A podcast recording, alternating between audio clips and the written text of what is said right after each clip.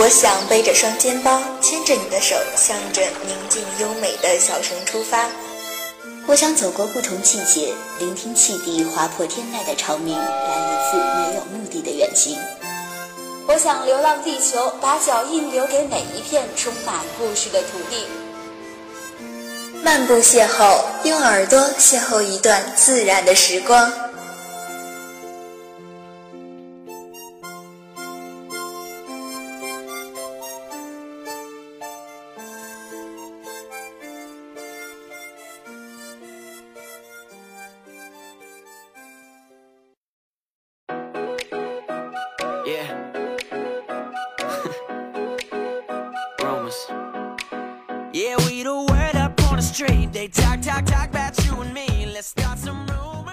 每个人都有一个远方的梦，于是旅行势在必行。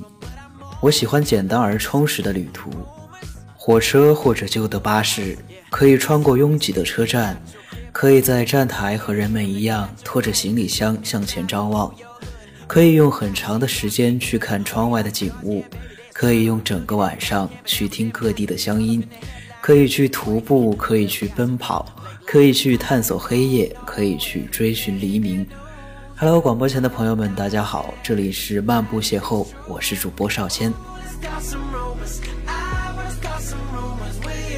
广播前的小耳朵们，提起香港，你的第一印象是什么呢？是购物天堂，还是迪士尼乐园，又或者是星光大道，还是觉得一圈人潮拥挤回来后就没什么好玩的？No No No，真实的香港不只是这样。是的，没错。今天的漫步邂逅，邵谦将带大家走进香港，与大家一起去发现它的市井风情、它的隐秘离岛、它为科幻电影所青睐的赛博朋克气质。很多人应该跟邵谦一样，对香港的认识和印象大多来源于电影或者港剧，有种莫名的痴迷和中意。一九九七年七月一日，香港回归的时候。那时候我们中的很多人可能还是没有上小学的孩子，屁颠儿屁颠儿跟着大人欢呼。对香港的向往来自于那个时候黑白电视机里的霍元甲等功夫片矫健的身形和穿着漂亮衣服用听不懂的粤语唱着婉转歌曲的魅力女星的倩影。那时候如果说谁去过香港，简直是件了不得的事情。要是能从香港带点东西回来，也够吹好几年的。有人说现在的港剧已经在走下坡路，大不如从前。但是邵谦仍然很喜欢看，很喜欢听白发苍苍的老奶奶讲乐谱，很喜欢满街繁体字的 LED。在香港呢，还有许多的街景风情，都因为独特的港式风，成了游客摄影打卡的热点。在这里的每个角落，你不用是摄影大师，也可以拍出生动好看的照片。只要因为热爱，照片里就会有你热爱的味道。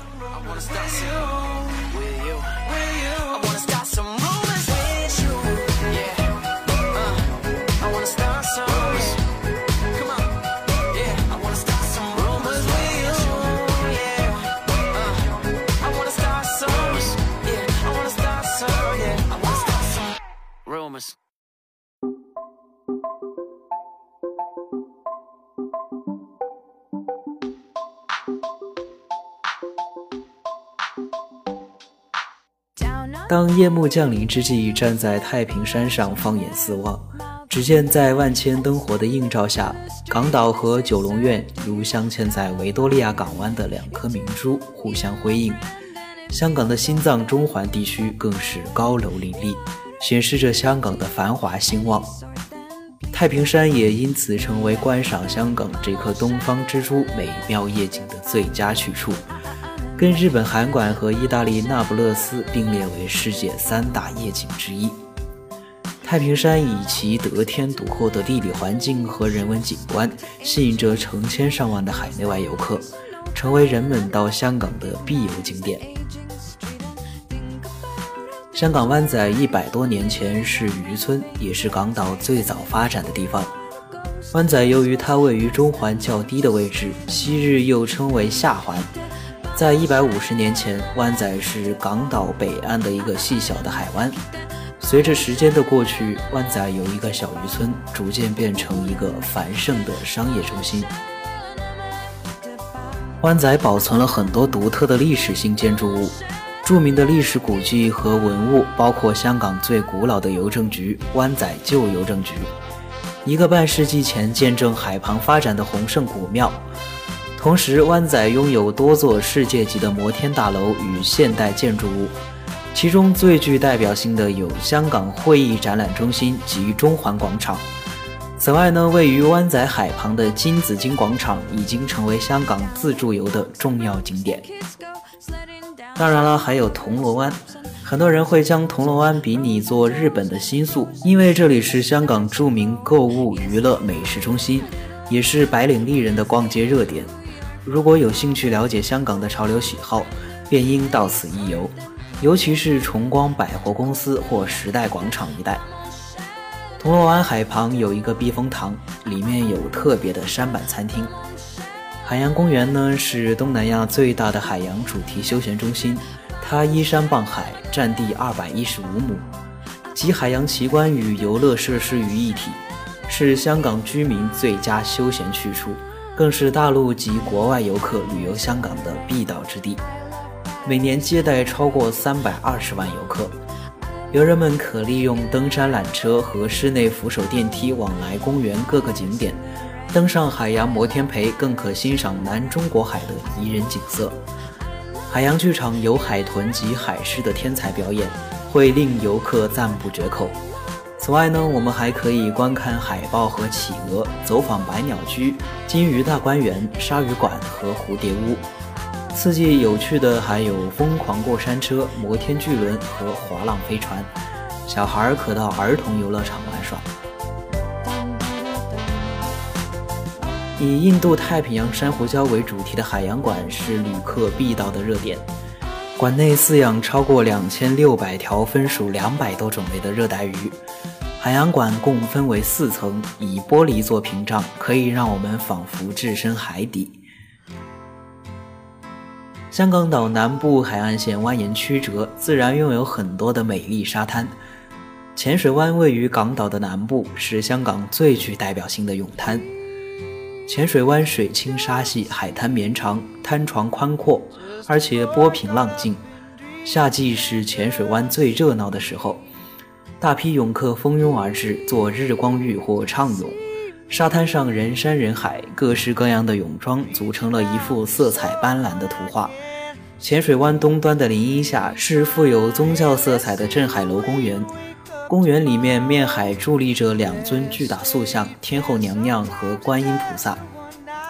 旁边呢，则放置着海龙王、河伯和福禄寿等吉祥人物塑像，栩栩如生。附近建有七色慈航灯塔，气势雄伟。吸引着众多游客在此留影，在沙滩周围还有一些酒家、快餐店和超市。临海的茶座则是欣赏日落和涛声拍岸的好地方。浅水湾的秀丽景色使它成为港岛著名的高尚住宅区之一，区内遍布豪华住宅。这些依山傍水的建筑构成了浅水湾独特的景区，令人流连忘返。那往北一点就是尖沙咀。尖沙咀位于九龙半岛南端，是九龙区内最重要的商业中心、旅游区和购物天堂。除此之外，区内还设有多个文化和教育中心，例如香港文化中心、香港艺术馆、太空馆、香港历史博物馆和香港科学馆等等等等。尖沙咀最著名的景点包括星光大道和尖沙咀海滨。在尖沙咀文化中心一带海滨欣赏维多利亚港夜景和多媒体灯光音乐汇演，是由香港不可缺少的香港观光项目。此外，尖沙咀是国际名店最集中的一区，也是游客必定到访的购物区。喜欢购买美容化妆品的朋友们，一定不能错过位于海港城和加连威老道的化妆品专门店。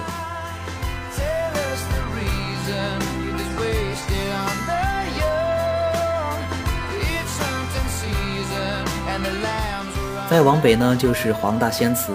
黄大仙祠又名吝啬园，始建于1921年，是香港著名的庙宇之一。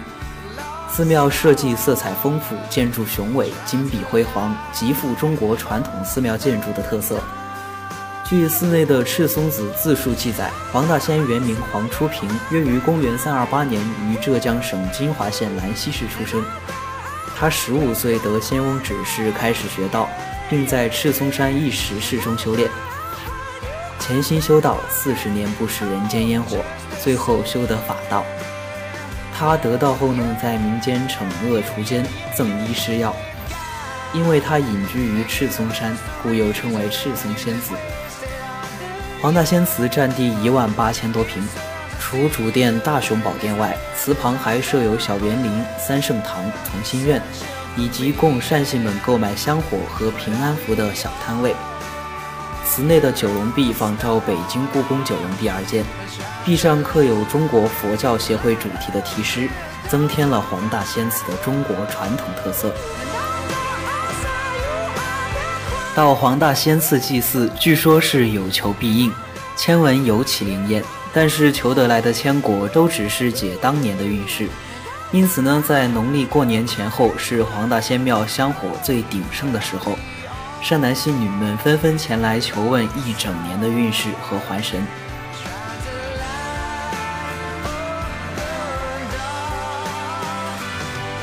还有兰桂坊，兰桂坊是指德己利街、威灵顿街、云贤街和安里、仁寿里及荣华里构成的一个聚集大小酒吧与餐馆的中高档消费区，深受外界人士欢迎。兰桂坊周围的一圈基本聚集了国内外网红在这儿街拍。虽然我们不是来泡吧喝酒的，但是在这感受自由奔放的欧美风情还是挺不错的。中环处于香港岛的金融闹市区，繁华的大都市下有现代化的高楼大厦，也有复古的上下坡涂鸦街道。涂鸦街一路上去都是上坡，街道两边有很多当地特色的水果蔬菜店，可以边走边拍，顺便跟卖菜的阿姨伯伯交流交流，港剧里的经典味道一下子就上来了。中环码头和维多利亚港的人流量很多。是在中环地铁站下车往海边走，这里的夜景确实使人流连忘返，在这儿拍拍照、吹吹风、发发呆，简直就是人生的一大乐事。有人说，香港走在街上急促的步伐，好似开了两倍快进一样。在这个每天被时间追赶的快节奏城市，不妨到彩虹村宿舍楼下免费发呆。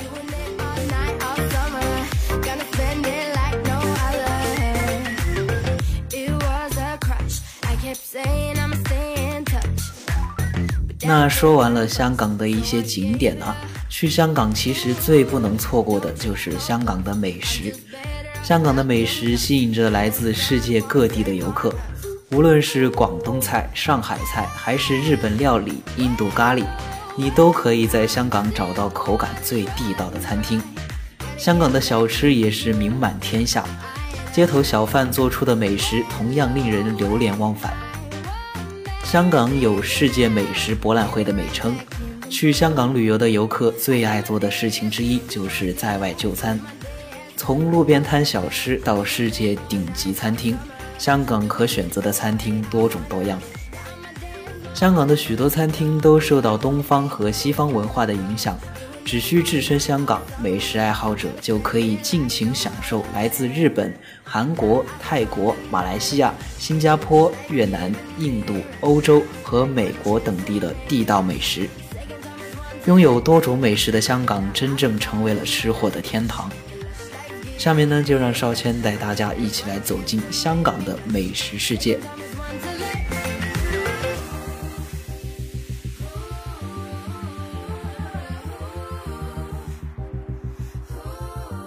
第一个少谦要说到的美食就是咕噜肉。咕噜肉可能是最著名的香港美食，在世界各地的中餐菜单上都可以看到这道菜的名字。这道名菜要蘸着美味的橘子酱吃。那第二个呢是云吞，云吞又名抄手，在清汤里加入其他佐料一起煮，有时是油炸。云吞还有各种包法，依地区和烹饪方法而不同。最著名的云吞呢是四川云吞，是成都当地的一种名小吃。四川云吞以皮薄馅大闻名。云吞汤用鸡肉、鸭肉、猪肉长时间炖煮而成，云吞的口感爽滑多油。香港云吞不加辣椒，而是加咸鱼片。云吞在香港很受欢迎，人们在饭店和大排档经常点云吞来配米饭吃。第三个呢是凤沙鸡，这道名菜源于广东，深受香港人的喜爱。一整只鸡加上调料后，放入炉内烤二十分钟左右，直到外皮呈褐色。这道菜的独特之处就在于加入蒜末，让烤鸡呈凤沙色，鸡肉外脆里嫩，蒜末味儿恰到好处。第四个呢是龙凤球，龙凤球呢，龙指的是虾，凤指的是鸡。这道菜的名字与中国古代宫廷有关。龙和凤分别指皇帝和皇后，这道菜是喜宴上的常客。虾肉和鸡肉被剁碎揉成球，然后裹着面包屑油炸。龙凤球又脆又嫩，经常配着酸酸甜甜的沙拉酱一起吃。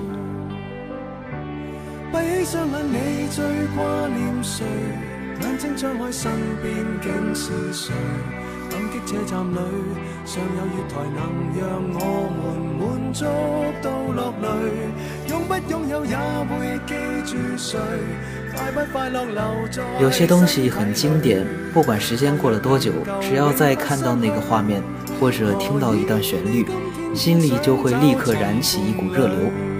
可能是发哥的飒爽英姿，可能是张国荣哥哥的年轻模样。可能是周星驰白发前的无厘头幽默，可能是朱茵看至尊宝的动人眼神。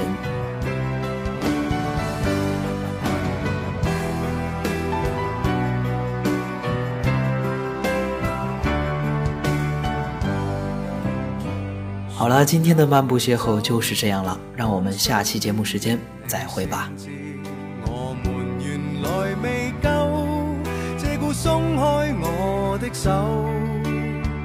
藏在贴纸相背后，我这苦心开过没有？但试过散心旅游，如何答没有？闭起双眼，我最挂念谁？眼睛张开，身边竟是谁？感激车站里尚有月台，曾让我们满足到落泪。拥不拥有也会记？不快乐有天总过去，爱若为了永不失去，谁勉强娱乐过谁？爱若难以放进手里，何不将这双手放进心里？